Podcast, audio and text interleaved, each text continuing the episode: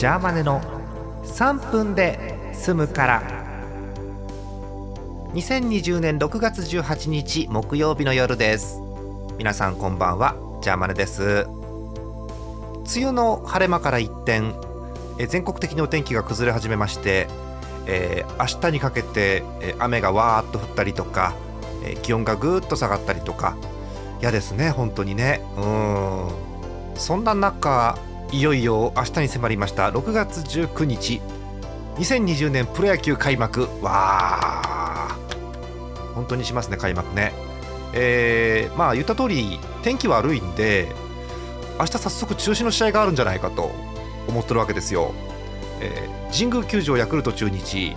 うん。横浜スタジアム横浜広島。うん。できんのかね。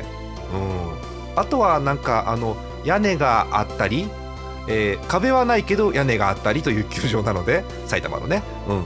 なんでできるかなって気はするんですけど神宮横浜がちょっと心配ですね。うん。さあそんな中、えーやらなきゃやらなきゃと言っていた、えープロ野球順位予想を改めてし直しました、えー詳しくはですねえそんなのあったの？でおなじみのジャーマネの LINE ブログをご覧ください。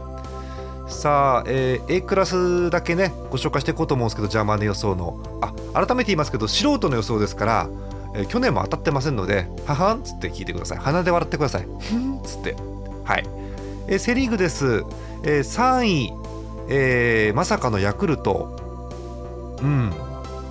なんか高津さん良さそうよ。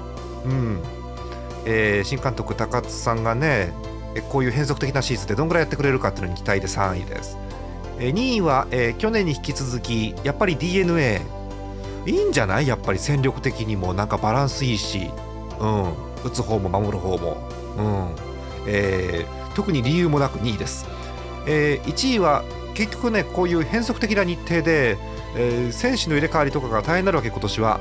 そうなるとこうやっぱこうお金があるとこが強いんじゃねえかっていうね。巨人じゃねえかなって気がしてます。うん。あのね分かんないのは広島と阪神あそこはあのお客さんが入ると驚異的な勝率になってくるわけですよ、うん、で早めにお客さん入るようになると分かんねえかなっていう。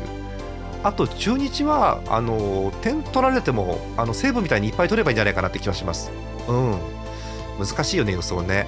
えパ・リーグの方はブログ見てください。明日は遅い時間に野球版です。